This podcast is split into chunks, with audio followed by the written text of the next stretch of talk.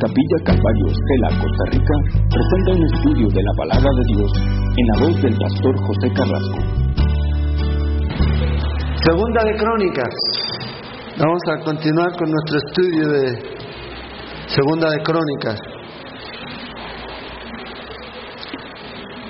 Capítulo 31 vamos estudiando aquí en esta en nuestro estudio. Quise ponerle solo este mapa para que nos ubiquemos un poco porque ahora vamos a hablar eh, en el capítulo 32 acerca de Asiria.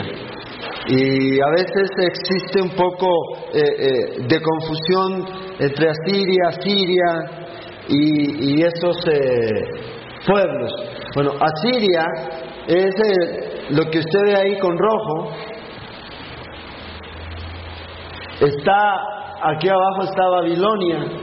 Y por este lado viene a estar lo que nosotros eh, conocemos como eh, Siria, ahorita. Y Siria, eh, perdona, Siria es el primer imperio, uno de los primeros, llamémosle, grupos étnicos que se levantan y comienzan a mostrar poderío militar y a conquistar son descendientes de uno de los hijos de Noé. En el libro de Génesis, en el capítulo 10, ahí eh, usted puede ver la genealogía y usted puede mirar que es uno de los hijos de él, creo que es en el verso 22 en donde usted lo puede ver. Y nace este grupo, de ahí eh, también es este hombre eh, donde establece esta famosa ciudad, eh, este hombre que es Nimrod, en Babel. Y una de las cosas que nosotros vamos a mirar en esta noche era la crueldad de estos grupos, especialmente de este grupo.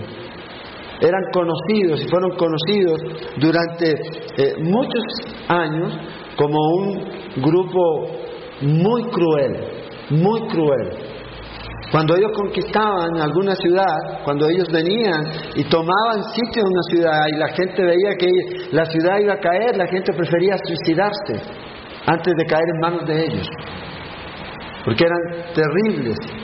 Ahora, Israel se va a enfrentar a este grupo va a tener una prueba de fuego. Estamos estudiando eh, nosotros aquí eh, en Crónicas la vida eh, de este rey. Solamente quería mostrarles esto para que más o menos se ubiquen. Ahí está Babilonia, o sea, Siria es lo que hoy día podíamos ver en la parte de que es Irán, Irak, arriba, Irán está más allá. Y es en esa zona, ahí, en donde ellos van a venir y van a venir a conquistar hasta acá abajo Jerusalén. Primero tomaron toda esta zona en el año 721 y ahora ellos quieren destruir y tomar Jerusalén. Pero vamos a ver que Dios tiene un propósito y tiene un plan eh, que va a actuar y va a mostrarnos algunas lecciones de fe que nosotros podemos tomar en la vida eh, de estos hombres, especialmente aquí eh, estudiando eh, aquí a, a este rey Ezequías. Vamos a, a, mirar ahora aquí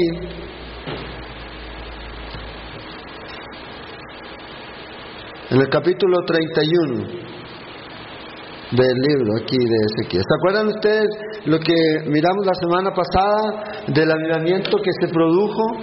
Producto de que obviamente se reparó el templo, desafió a los sacerdotes, comenzó la gente a traer ofrendas y se comenzó a, dar un gran avivamiento en Judá. Y nosotros estuvimos mirando ahí al respecto de que eh, avivamientos como ese son los que nosotros necesitamos hoy día, un avivamiento genuino, que nace de Dios, nace de una vida que está consagrada a Dios. Los avivamientos ustedes no los pueden legislar. No puede decir este es el tiempo de avivamiento, no, es una cosa que se va a producir a través del tiempo. Pero tiene que empezar primero esa pequeña llama en nuestro corazón. y luego va a producir lo que podemos ver en, en este libro, en el capítulo anterior, y lo que podemos ver a través de la vida de la iglesia. Los avivamientos no es una sola, a veces la gente tiene el concepto de que un avivamiento es emoción, es aplaudir, es gritar, es que la gente caiga. No, el verdadero avivamiento es vidas transformadas, cambiadas. Y eso usted lo puede ver en el avivamiento de Azusa, eso usted lo puede ver en el avivamiento en Gales, y eso usted lo puede ver en el tiempo del libro de Hechos. ¿Cuál es la diferencia? Que la gente aceptaba a Cristo y sus vidas eran cambiadas. Es un verdadero avivamiento. Y esta gente que recibe a Cristo tiene este fuego por Cristo para ir y alcanzar a otros. Y esto se multiplica, se multiplica, se multiplica y nunca para. Entonces vemos a esta gente con esta pasión renovada por Dios. Eso es lo que debemos orar. A, a veces la gente está orando siempre por lo nuevo, cuando ni siquiera ha experimentado lo viejo. Siempre lo nuevo. Y, usted va a escuchar, lamentablemente, en las iglesias, ¿verdad? Esta es la última. Esto es lo nuevo. Este es el nuevo mover de Dios. Lamentablemente hoy día estamos expuestos nosotros a muchas herejías. Estaba mirando eh, eh, la última herejía que está saliendo porque eh, se habla de apóstoles. Aquí hay arcángeles. Yo no sé si usted sabía. Pero ahora lo que hay son Jehová Junior. Cash Luna, y eso usted lo puede ver por internet, él lo enseña. Dice que usted y yo somos Jehová Junior. O sea, Dios es. Ahora, eso no es nuevo. Eso es de Satanás mismo. Cuando Satanás tentó a Eva, ¿qué le dijo? Seré como Dios. ¿Qué quiere la gente hoy día? Ser como Dios. Entonces, la gente piensa que este tipo de cosas es un nuevo mover de Dios, pero no.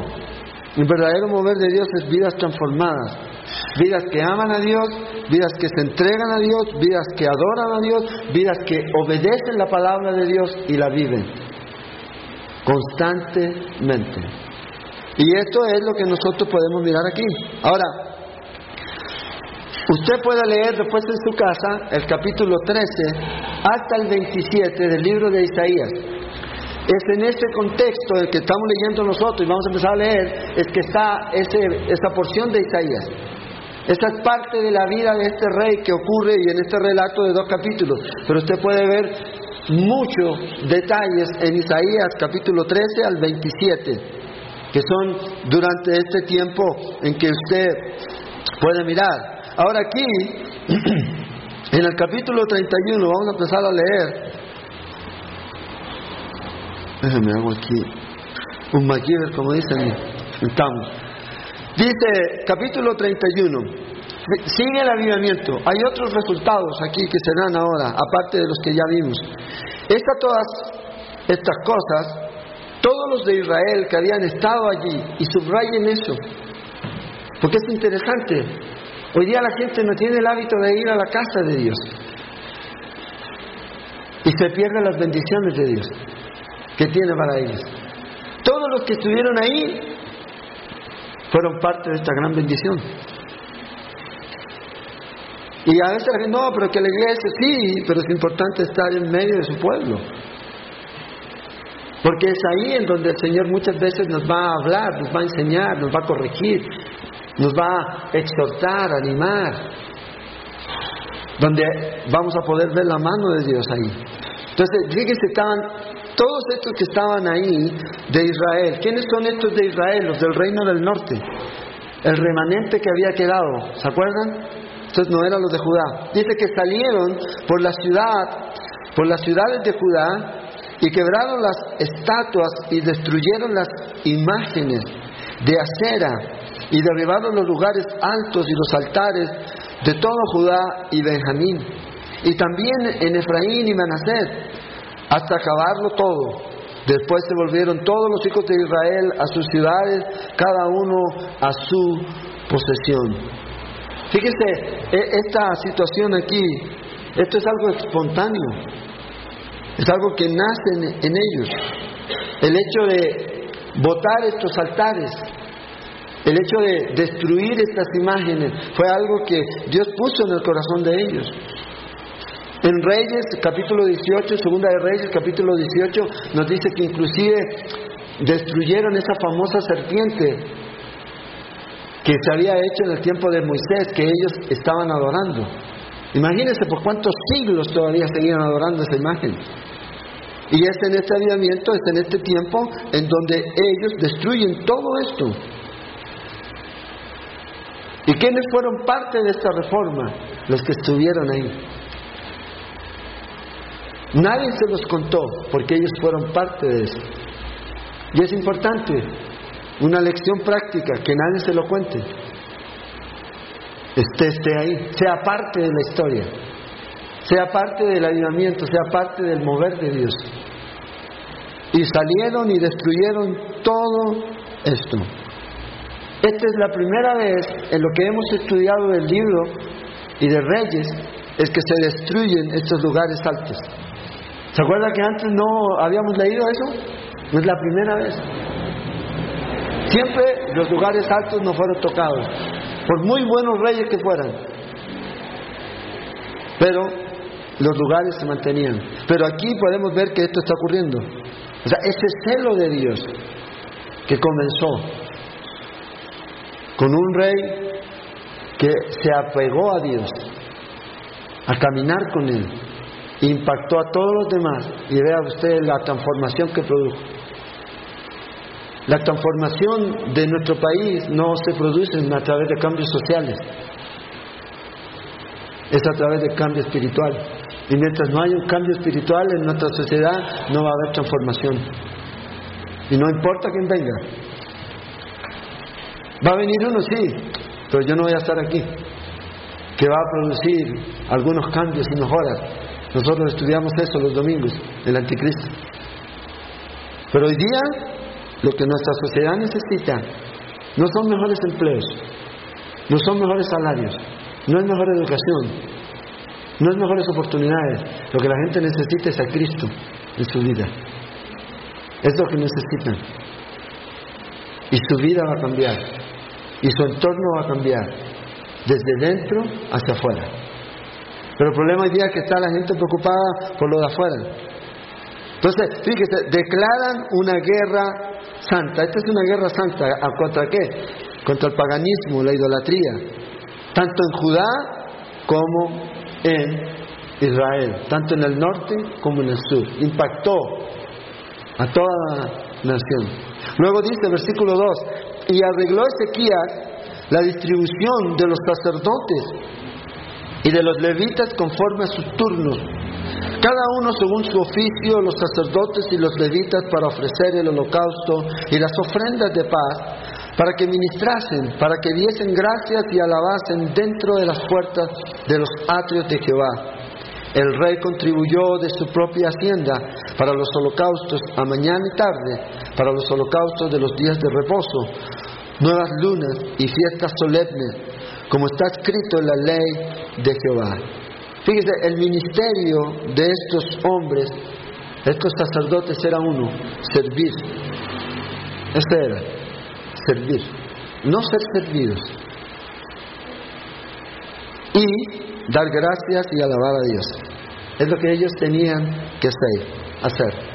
El rey mismo contribuye, nos dice aquí, para estas ofrendas, tal como lo hizo Salomón en su momento, ¿Recuerdan en Segunda de Crónicas 2? Él dice que también contribuyó para esto aquí. Pero vemos que no solamente el rey, sino que también la gente comienza a traer.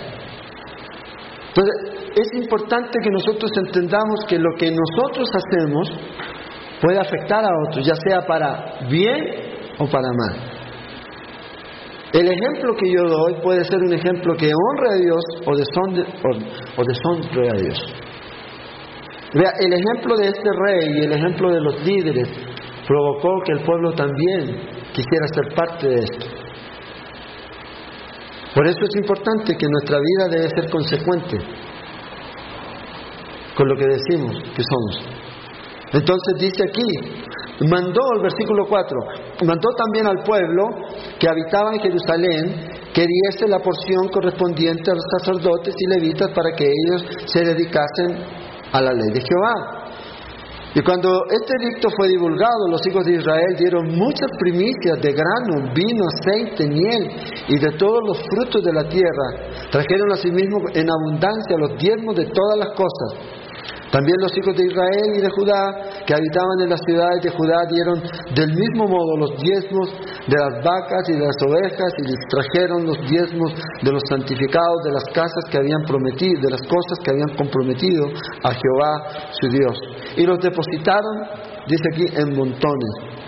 En el mes tercero comenzaron a formar aquellos montones y terminaron en el mes séptimo. ¿Cuántos meses son? Hace cuatro meses estuvieron trayendo cosas. Y traían y traían. Cuando Ezequías y los príncipes vieron, vinieron y vieron los montones, bendijeron a Jehová y a su pueblo Israel. Entonces fíjese, dice el rey que los sacerdotes deben cumplir su oficio de servicio. El asunto es que si van a dedicarse ese tiempo completo a eso, tienen que vivir sino de qué van a vivir. Bueno, en ese tiempo ellos tomaban a veces parte de las ofrendas, las ofrendas de paz, que tomaban y eran parte tanto para el que daba, como para Dios, como también para el sacerdote. Pero también habían otras cosas y en la ley estaba establecido esto. En Éxodo 23, Dios estableció las primicias de la tierra para Él. Tráiganla a Él. ¿Verdad? Y aquí nosotros vemos que la gente está trayendo esto. La gente está trayendo todo lo que tenían. Todo esto. Todo esto era para qué? Para que los hombres que estaban dedicados al servicio de Dios pudieran hacerlo. Y se dedicaran 100%.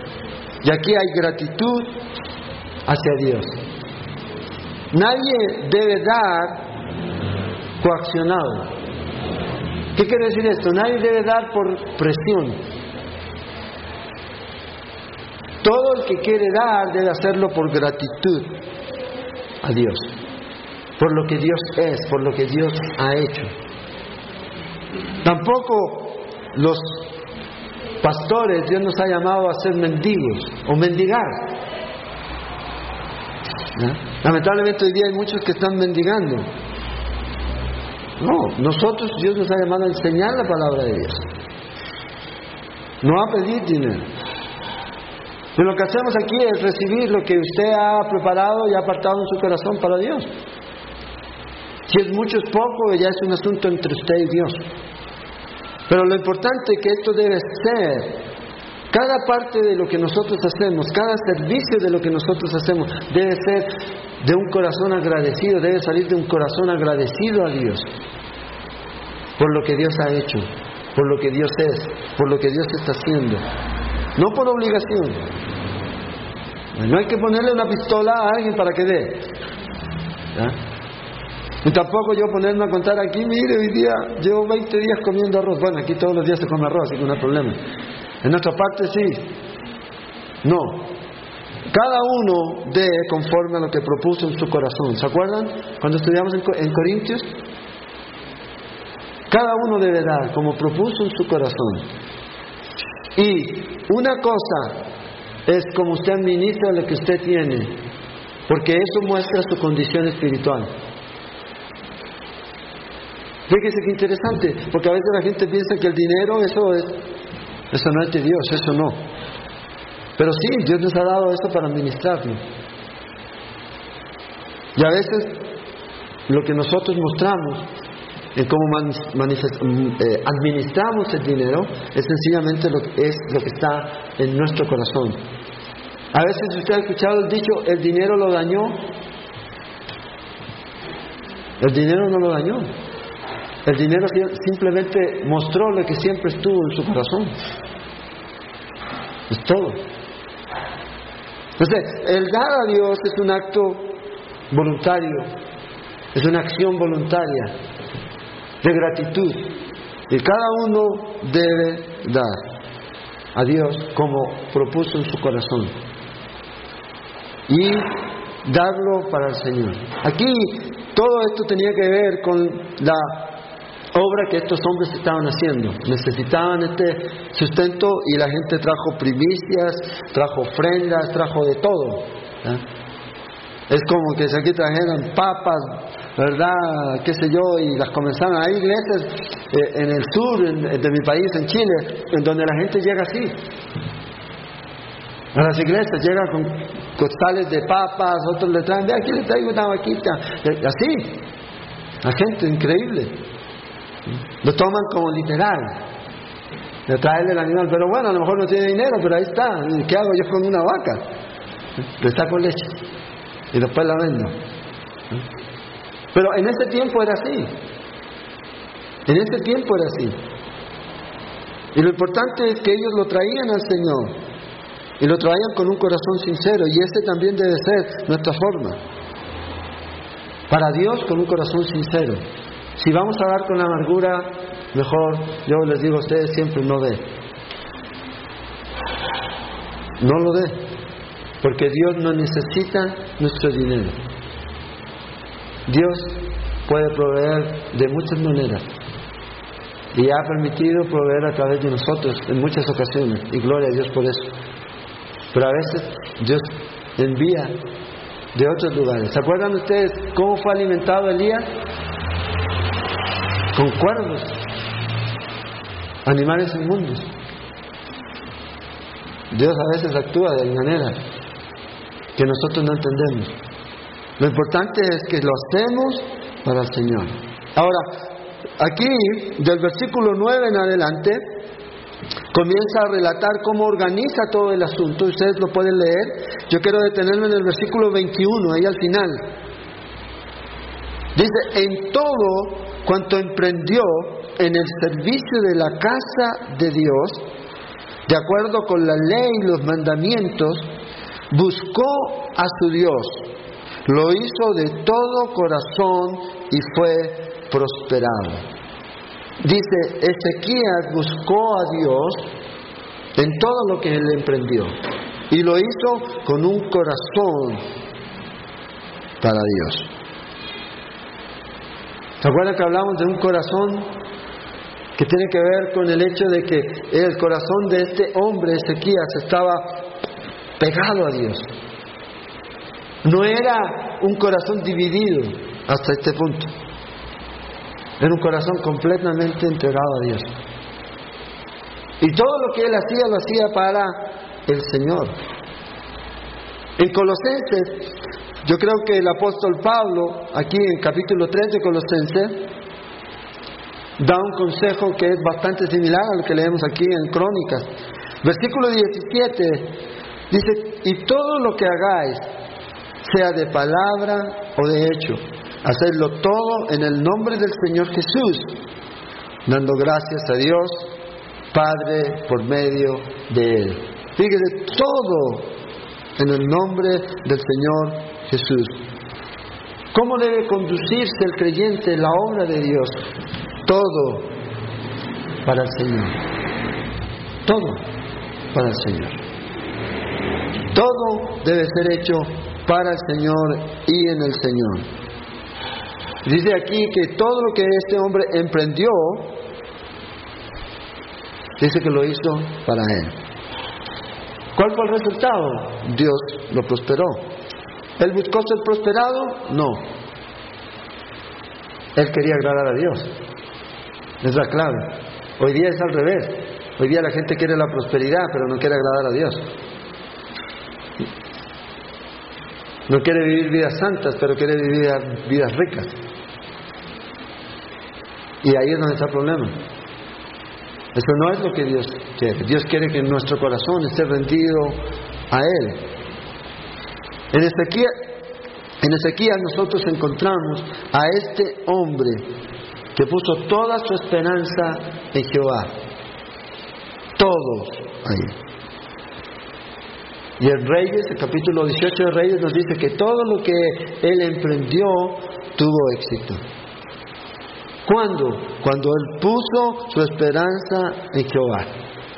su confianza en Él. Entonces, el capítulo 31 nos resume todo lo que este hombre había hecho. Ahora, lo interesante de esto es que vamos a avanzar ahora un par de versículos más en el capítulo 32 y vamos a aprender algunas cosas en la vida de este hombre, porque hasta este punto va todo próspero, todo bien, diríamos todo pura vida. Y a veces, hoy día, se nos transmite la idea a veces de que el cristiano tiene que ser bendecido, prosperado y en victoria, siempre. Pero vamos a ver que si usted es fiel a Dios, eso no lo hace inmune al ataque, a la prueba, a la aflicción. El asunto es que si usted está en Dios, usted va a afrontar esta situación y la manera en que afronte de esta situación va a mostrar cómo estoy yo con Dios. Es ahí donde hace la diferencia entre un discípulo de Cristo y solamente un oyente. Hay muchos oyentes en las iglesias, muy pocos discípulos de Cristo. Entonces, en el capítulo 32 nos introduce aquí a Senaquerib. ¿Ya? Hay un bonito nombre ahí para, para el hijo, Senaquerib. Este Senaquerib va a amenazar a Israel, al reino del norte, al reino del sur. Fíjese, después de estas cosas, ¿de cuáles? De esta fidelidad. O sea, todo lo que este hombre había hecho después de esto, Después de su fidelidad vino Senaquerib. Y hermanos, entendamos, cuando usted ha sido fiel a Dios, usted sepa que va a tener su Senaquerib. Va a venir y lo va a querer destruir. Y vino este rey de los asirios e invadió a Judá y acampó contra las ciudades fortificadas con la intención de conquistarla. Senaquerib quiere conquistar a un hombre fiel. Senaquerib no quiere conquistar a aquel que no está ni ahí con Dios. Él viene donde aquellos están fieles. El enemigo viene sobre hombres y mujeres que están buscando a Dios. Y dice aquí que después de que este hombre hizo todo lo correcto, después de haber hecho todas las cosas bien, ¿Qué esperaría usted? Ah, dice la recompensa, ¿en qué momento cae el montón? Pero vea lo que ocurre. Porque a veces nosotros tenemos el concepto de que yo hago bien, entonces debo recibir bien. Ah, yo di, entonces yo voy, voy a recibir. Pero ve aquí es totalmente diferente, porque la teología que hoy día se está enseñando no es la teología que sale de aquí, de la palabra de Dios sino que sale de estas mentes engañadas, como dice el apóstol Pablo en Timoteo, doctrinas de demonios. Y no de la palabra de Dios. Y por eso a mí me gusta la Biblia, porque la Biblia no es un cuento en donde todo va a terminar o todo va a ir bien. Hay veces en que las cosas no van a ir bien. Y lo importante es ver que al final de todo esto, Dios va a salir victorioso si permanecemos fieles. Entonces, fíjese, viene el ataque. Entonces, como cristianos, como iglesia, nunca se nos debe olvidar, los ataques van a venir. Las pruebas van a venir. Y viene sobre este hombre aquí. Esta tormenta que se llama Asiria. Ya habían conquistado el reino del norte, Ahora, el reino del norte eran diez tribus. El reino del sur era una tribu y media. ¿Qué fuerzas iban a tener? Ya habían conquistado, este ejército había luchado, los asirios, por 150 años, nunca fueron vencidos. En cada batalla que ellos entraban, ellos vencían. Entonces, si usted ve el enemigo que viene, es insuperable humanamente. Aquí no hay hombre que pueda ayudarlos. No hay nadie aquí. Chuck Norris aquí no puede hacer nada. ¿Ah? Necesitan buscar de Dios. Este Senaquerib, dentro de los logros que tiene, por llamarlo así, conquistó Arabia, Irak, Irán. Así, cuando venía para acá. De paso dijo, voy a ir conquistando. La idea era llegar hasta Egipto, hasta abajo, aquí. Ellos tenían y tomaban las ciudades y destruían. Eran crueles, ¿eh? crueles. Fíjense, en un relato de un libro de historia, que es un libro que se llama Historia del Mundo, se dice esto de los asirios. Era una raza fiera y traicionera y se deleitaban en el peligro y la caza en la guerra. Las tropas asirias fueron notablemente las más formidables de guerreros del pasado, en organización, equipamiento de sus tropas y en su sistema de ataque y defensa, y sus métodos de reducir lugares fortificados. Los asirios manifestaron superioridad a las naciones que las rodeaban. Entonces no había nada, no importa la ciudad que tuviera, los muros que tuviera. Ellos construían terraplenes hasta llegar y, no importaba el tiempo que demorara, ellos lo iban a hacer. Fabio Josefo dice lo mismo, que eran crueles. Cuando tomaban una ciudad, de estos son datos de la historia, ellos decapitaban a la gente y tomaban las cabezas y formaban coronas, como las que usted pone en su puerta para Navidad, pero ellos las ponían en las paredes de la ciudad conquistada, para que la gente supiera que por ahí pasaron los asirios. Ahora, si estos pueblos eran pueblos que se resistían mucho, por mucho tiempo, ellos tomaban a los hombres, jóvenes o lo que fuera, y los no los decapitaban, sino que les quitaban la piel, vivos, les quitaban la piel y ¿saben lo que hacían? Empapelaban, cubrían todas las paredes de la ciudad con la piel de esta gente. Y a ellos no los mataban, en obviamente muchos morían en el transcurso de que su piel era quitada, pero ahí los dejaban en carne viva a algunos. Y luego, pum, de verlos sufrir, les quitaban la cabeza. Y las metían en como lanzas y las ponían. ¿Para qué? Para que la gente supiera que ellos habían pasado por ahí. Les ponían, cuando se llevaban a la gente cautiva, ¿qué es lo que hicieron con el reino del norte? Le ponían unos ganchos en los labios, fuertes, aquí, y los llevaban, los desnudaban y los tiraban, y los iban, se iban agarrando unos a otros con sus labios, con un gancho. Muchos perdían esta parte de la boca. A otros les ponían los ganchos aquí en la nariz, y muchos perdían la nariz. Otra cosa que hacían era cortarle las muñecas a la gente. Entonces eran crueles, crueles. Entonces imagínese usted, eso es para que tengamos una idea, el enemigo es cruel. El enemigo no quiere nada bueno para nosotros.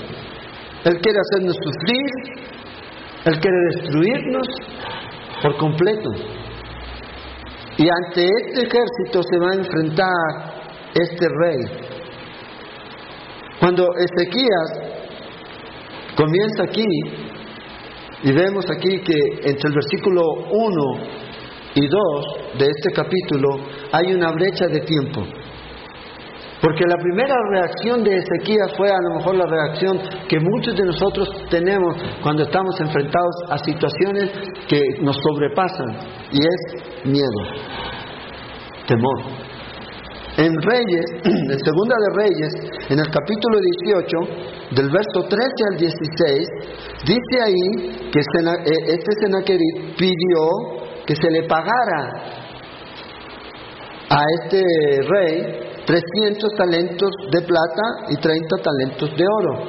En Segunda de Reyes 18, verso 13 al 16. Ahora, fíjese qué interesante. Si usted sigue leyendo este relato ahí en, Reyes, ¿de dónde ustedes creen que consiguieron el oro y la plata? Justamente del templo. De ahí fueron. En el templo había oro, en el templo había plata, saquemos. Saquémosla y paguemos. ¿Cuál era el propósito de esto? De que los asirios se tranquilizaran, pacificaran y todo lo demás. Pero esto nunca va a satisfacerlos. Y vamos a ver eso cuando sigamos leyendo el capítulo. Y eso es lo que el enemigo quiere de usted. Empieza con poco, pero nunca va a ser suficiente. Esta es la lucha entre la carne, el mundo y el diablo contra nosotros. Constantemente, nunca satisfecho. Siempre es más, más, más. Y al final de cuentas le damos nuestra santidad, le damos nuestro compromiso y le damos nuestra vida. Porque eso es lo que representa el oro y la plata. Y es lamentable aquí. Fíjate, y, y, lo voy a poner así en algo práctico. A veces usted, tenemos amigos que no son cristianos, ¿verdad? Y tenemos amigos en los cuales a veces nos dicen y nos invitan a lo mejor, por decir algo, un domingo a un lugar, que es el domingo que usted se reúne. En la iglesia. Ah, dice, bueno, voy a ir con él. Está bien, hace esa concesión. Pero si usted examina cuántas veces su amigo ha hecho una concesión en las cosas que son de él, cuando no, ¿por qué no vienes conmigo a la iglesia? Ah, no. Nunca. Nunca. Entonces, ¿por qué siempre nosotros somos los que hacemos concesiones? El enemigo nunca va a hacer concesiones. Nunca las va a hacer. Lamentablemente nosotros, a veces los cristianos, tendemos a comprometernos demasiado. Y no con Dios. No con Dios. Cedemos muy fácil. Entonces, el enemigo quiere más. El enemigo no le basta que usted se sienta mal ya porque falló a Dios. El enemigo quiere verlo abajo, destruido, y que él pueda poner su pie sobre su cabeza. Es lo que él quiere. ¿Y cómo empezamos? Con pequeñas concesiones. Poquito. Te pide algo y tú cedes. Ay, sí, partimos. Y ese es el problema. Usted, líder de su hogar, usted debe entender eso. Su prioridad, su fidelidad primero es a Dios. Su lealtad primero es a Dios. Cualquier cosa que lo haga a usted irse en contra de su primera lealtad, de su primera fidelidad, usted debe examinar. Porque así se empieza. No vamos a ir a la iglesia. Total, podemos ir mañana o otro día. Y después, ¿para qué vamos? Y después y pasa un mes, dos meses y ya perdieron el hábito. Ya no es importante. ¿Y cómo se empezó? Poco a poco. Es como eso, esa publicidad de las papas fritas, que no se puede comer una. Tienen que comérselas todas. Bueno, así es. Aquí Ezequías este hombre, vean, que confió en Dios. La leímos eso, más que cualquier otro rey. ¿Eso qué quiere decir? Más que David y más que Salomón. Pero aquí está actuando como su padre. Acá.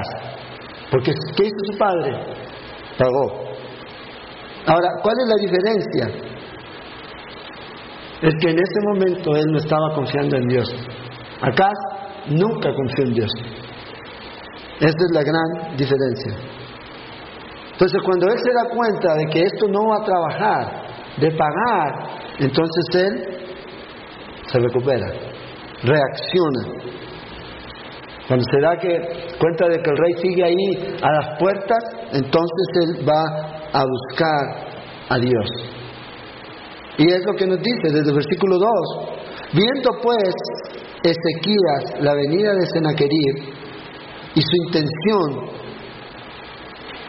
de combatir a Jerusalén, tuvo consejo con sus príncipes y con sus hombres valientes para cegar las fuentes de agua que estaban fuera de la ciudad, y ellos le apoyaron. Entonces se reunió mucho pueblo y cegaron todas las fuentes y el arroyo que corría a través del territorio, diciendo, ¿por qué han de hallar los reyes de Asiria muchas aguas cuando vengan? Después con ánimo resuelto, edificó Ezequías todos los muros caídos e hizo alzar las torres y otro muro por fuera. Fortificó además a Milo en la ciudad de David y también hizo muchas espadas y escudos. Y puso capitanes de guerra sobre el pueblo y los hizo reunir en la plaza de las puertas de la ciudad.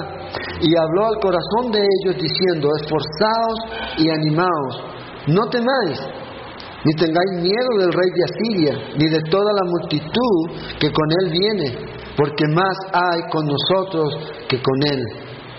Con él está el brazo de carne, mas con vosotros está Jehová nuestro Dios para ayudarnos y pelear nuestras batallas. Y el pueblo tuvo confianza en las palabras de Ezequías, rey de Judá. Aquí hay dos cosas que podemos ver. Una tiene que ver con lo espiritual y la otra tiene que ver con lo práctico. En lo espiritual, Ezequías volvió sus ojos al Señor, porque no los tenía pero ahora los vuelve. Dice, Dios es mayor que nuestro enemigo. Pum. Y en lo práctico, él estaba confiando en Dios, él sabía de que Dios era más grande, pero comienza a actuar. ¿Qué es lo que él hace aquí? Comienza a reconstruir las partes de las paredes que estaban rotas, comienza a levantar torres, tapó todos los arroyos y hizo un túnel para traer el agua dentro de la ciudad. El famoso túnel de Ezequías. Él hizo ese túnel. Entonces vean cosas prácticas aquí. Primero, debemos mirar nuestros ojos a Dios. Segundo, bueno, ¿qué es lo que yo puedo hacer? ¿Qué es lo que yo tengo que hacer? ¿Con qué tengo que cortar? ¿Qué tengo que dejar de ver? ¿Con quién tengo que dejar de verme? ¿Verdad? ¿Dónde tengo que dejar de ir? Hacer cosas aquí. Él hizo esto, hizo esta fuente o este túnel de 500, casi 540 metros sobre la roca. Un túnel que va desde, el manantial de Gijón, fuera de la ciudad, hasta dentro de Siloé, del tanque de Siloé. Roca, y unos empezaron por un lado y otros por el otro y se iban gritando. Y si usted ve ese túnel, usted lo puede, puede hacer el tour por internet, ahora todo por internet, ¿eh? Google Tour. Se mete ahí y verá que ese túnel está en zigzag en algunas partes. ¿Por qué? Porque se escuchaban, ah, es por allá. Pum, pum, y cambiaron la dirección hasta que se topan. En algunas partes tiene hasta un metro, bajito. O sea, la obra que hicieron no era algo pequeño en ese tiempo. No había dinamita para ponerle y vamos rompiendo, era a martillo y pico, hasta llegar a toparse. Entonces, a veces necesitamos trabajar. Dios nos dice ya, ok, ahora, ¿qué vas a hacer? ¿Cómo ponemos nuestra confianza en Dios? No solamente en quedarnos quietos, sino que también cuando ponemos en práctica las cosas que sabemos que necesitamos hacer y que podemos hacer. Y Dios nos va a ayudar a terminarla. Como dicen por ahí, haz tu mejor esfuerzo. Hace todo lo posible y el resto, entrégaselo a Dios. Pero a veces ni siquiera hacemos lo posible. Si yo tengo problemas con pornografía por internet, ¿qué debo hacer? No, no, debo tener internet en la casa, no debo tener un computador en la casa, ni nunca acercarme al computador. No, voy a esperar que Dios se pare aquí en el computador y me ¿verdad? Y me bloquea la señal. Lo más probable no va a pasar. Tenemos que hacer cosas prácticas. Y vea lo que dice Ezequías, y me encantan estas palabras de Ezequías del verso 7. Esforzaos y animaos, no temáis. El peor enemigo de la fe es el temor, y eso es lo que el enemigo quiere inculcarnos. Temor, temor. Ni tengáis miedo del rey de Asiria, ni de toda la multitud que con él viene, porque más hay con nosotros que con él. Esta es una verdad que nunca se nos debe olvidar. Primera de Juan 4:4 dice, mayor es el que está en nosotros que el que está en el mundo. Romanos 8:31 dice que somos más que vencedores. Si Dios está con nosotros, ¿quién contra nosotros? Pues a veces se nos olvidan estas verdades básicas. ¿Cuándo ocurrió algo parecido? ¿Se acuerdan ustedes la historia de Eliseo y los, sirios? En Segunda de Reyes 6, cuando vinieron a buscar a Eliseo y, se levantó el, siervo de, de, Eliseo y miró por la ventana y vio una multitud de carros y todo eso que venían a buscar a Eliseo. ¿Y qué le dijo? Calma, take it tranquilo, porque son más los que están con nosotros que los que están con ellos. Pero él dijo, pero no hay nadie ahí. ¿Y qué tuvo que hacer él? Eliseo, orar para que Dios abriera los ojos y pudiera ver esta barrera espiritual de ángeles que estaban a su alrededor, con carros de fuego.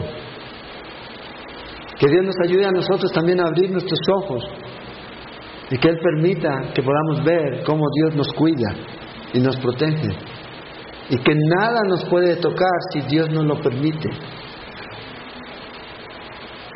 Job fue tocado por Satanás porque Dios lo permitió. Pero mientras Dios no le dio permiso a Satanás, no podía hacer nada en contra de Job. Y es lo mismo con nosotros. Y vemos esta historia aquí. Y vean, Jonás, perdón, Ezequías, amigo de Jonás, dice aquí, en el verso 8, con él está el brazo de carne, mas con nosotros está Jehová nuestro Dios para ayudarnos y pelear nuestras batallas. ¿Cuántas veces hemos peleado batallas y las hemos perdido? Porque las estamos peleando en nuestras propias fuerzas, con nuestra propia carne. Y Dios le dice a ellos, sean valientes, sean fuertes, confíen en mí, hagan lo que tengan que hacer y el resto entréguenmelo a mí. Este es el consejo de Dios para nosotros en esta noche. Dejemos de depender de nosotros mismos. El diccionario Webster define la palabra valor como algo que sale de nosotros. Bueno, aquí no es el punto. Aquí tiene que ver con algo que está fuera de nosotros. Nuestro valor viene de lo que Dios es, que es más grande que mis problemas. Y ahí es donde debemos descansar. Dios es fiel siempre. Dios nunca nos va a fallar. Nadie puede decir que Dios le ha fallado, porque Dios nunca nos falla. Nunca falla. Nunca falló. Y nunca va a fallar. Y esa es la confianza que debemos tener. Entonces, nuestra confianza, nuestra fuerza no está en mi brazo, sino en el Señor. Estas son las palabras que estimula Ezequías al pueblo. ¿Y qué pasó? Y terminamos aquí, dice, y el pueblo tuvo confianza en las palabras de Ezequías, rey de Judá. Hay otra traducción que dice que el pueblo descansó en estas palabras. Las palabras de Dios es para fortalecernos. ¿Cuántas promesas tenemos en la Biblia que ni siquiera conocemos? Ni siquiera hemos visto todo lo que el Señor tiene para cada uno de nosotros. La palabra de Dios es el ancla para su vida. Y el ancla no es un objeto de decoración que va en el barco para que la gente diga, ¡uy, qué grande el ancla! Porque a veces nosotros pensamos que la palabra de Dios es un objeto de decoración que lo abrimos en el Salmo 91 y lo ponemos en la sala o en el cuarto. No, la palabra de Dios es ancla que nos da firmeza cuando el mar está turbulento, cuando las olas están muy grandes, cuando usted necesita estar seguro, usted necesita la palabra de Dios todas sus promesas. Sé fuerte, sé valiente. Y Dios nos da en su palabra una y otra. ¿Está desalentado? Lea el Salmo 138. Y va a ver usted cómo Dios lo alienta en su palabra, cómo Dios le anima. Salmista dice, si anduviera en el tiempo de mi angustia, ahí tú me levantas. Es la confianza que nosotros podemos ver en Dios. ¿Tiene miedo? No es que, ¿quién dijo miedo? Porque a veces somos muy varones. ¿ah? Pero a veces hay circunstancias que nos dan temor. Emprender nuevas etapas en nuestra vida nos da miedo. A veces. Vea lo que dice en Isaías 41:10 y léalo en su casa. No temas porque yo estoy contigo. ¿A quién necesita usted a su lado? ¿A un macho así como yo? No, no creo, ¿verdad? Lo necesita él. Salmo 18, 2 nos dice que Jehová es la roca, castillo mío. Cuando tenemos condenación, a veces el mundo nos condena, a veces nosotros mismos nos sentimos condenados. Romanos 8.1, ninguna condenación hay a los que están en Cristo Jesús. Ninguna. Segunda de Corintios 5.17 dice que somos nuevas criaturas. Entonces no hay condenación. Y tenga la certeza que si usted falló, Primera de Juan 1.9 nos dice que si confesamos nuestros pecados, Él es fiel y justo para perdonarnos y limpiarnos de todo nuestros pecados. La gente dice, ay, no sé qué hacer. Juan 1, eh, Santiago 1.5. ¿Quiere sabiduría? Pídasela a Dios. Dios le da sabiduría. El salmista dice que Él nos hará entender las promesas de Dios. A lo mejor tuvo un mal día, y a veces el mal día se repite por muchos días. El Señor dice en Jeremías 29:11 que nosotros debemos entender que Dios piensa y lo que Él piensa de mí solamente es pensamientos de bien. Señor, mal día, pero yo sé que tus pensamientos son pensamientos de paz, pensamientos de bien, no de mal para mí. Y descansamos en eso. ¿Tiene problemas de Masari? ¿Financieros? ¿Que no alcanza? ¿Que qué vamos a hacer? ¿Qué dice la escritura? Fui joven y envejecí y no he visto a justo desamparado, ni su grey que bendiga el pan. Salmo 37. Es la promesa de Dios. En el Salmo 34 dice que estos leoncillos tienen hambre pero los que buscan a Jehová nunca tendrán. Entonces Dios nos da su promesa. ¿Está preocupado? Uy, ¿qué voy a hacer? Dice que Dios guardará en perfecta paz a aquellos que en Él confían. Isaías 26:3. Qué tremenda promesa. La escritura está llena de promesas que son anclas para que su barco no se vaya y se destruya entre las piedras, sino que permanezca, pero en la palabra. Yo creo que no hay ninguna promesa mayor que la que dice el Señor Jesucristo. ¿Está alguno de ustedes afligidos? cansados, angustiados, dice, venga a mí. En Mateo 11, 29 en adelante. Vengan a mí y yo les voy a hacer descansar. Descansar en el Señor.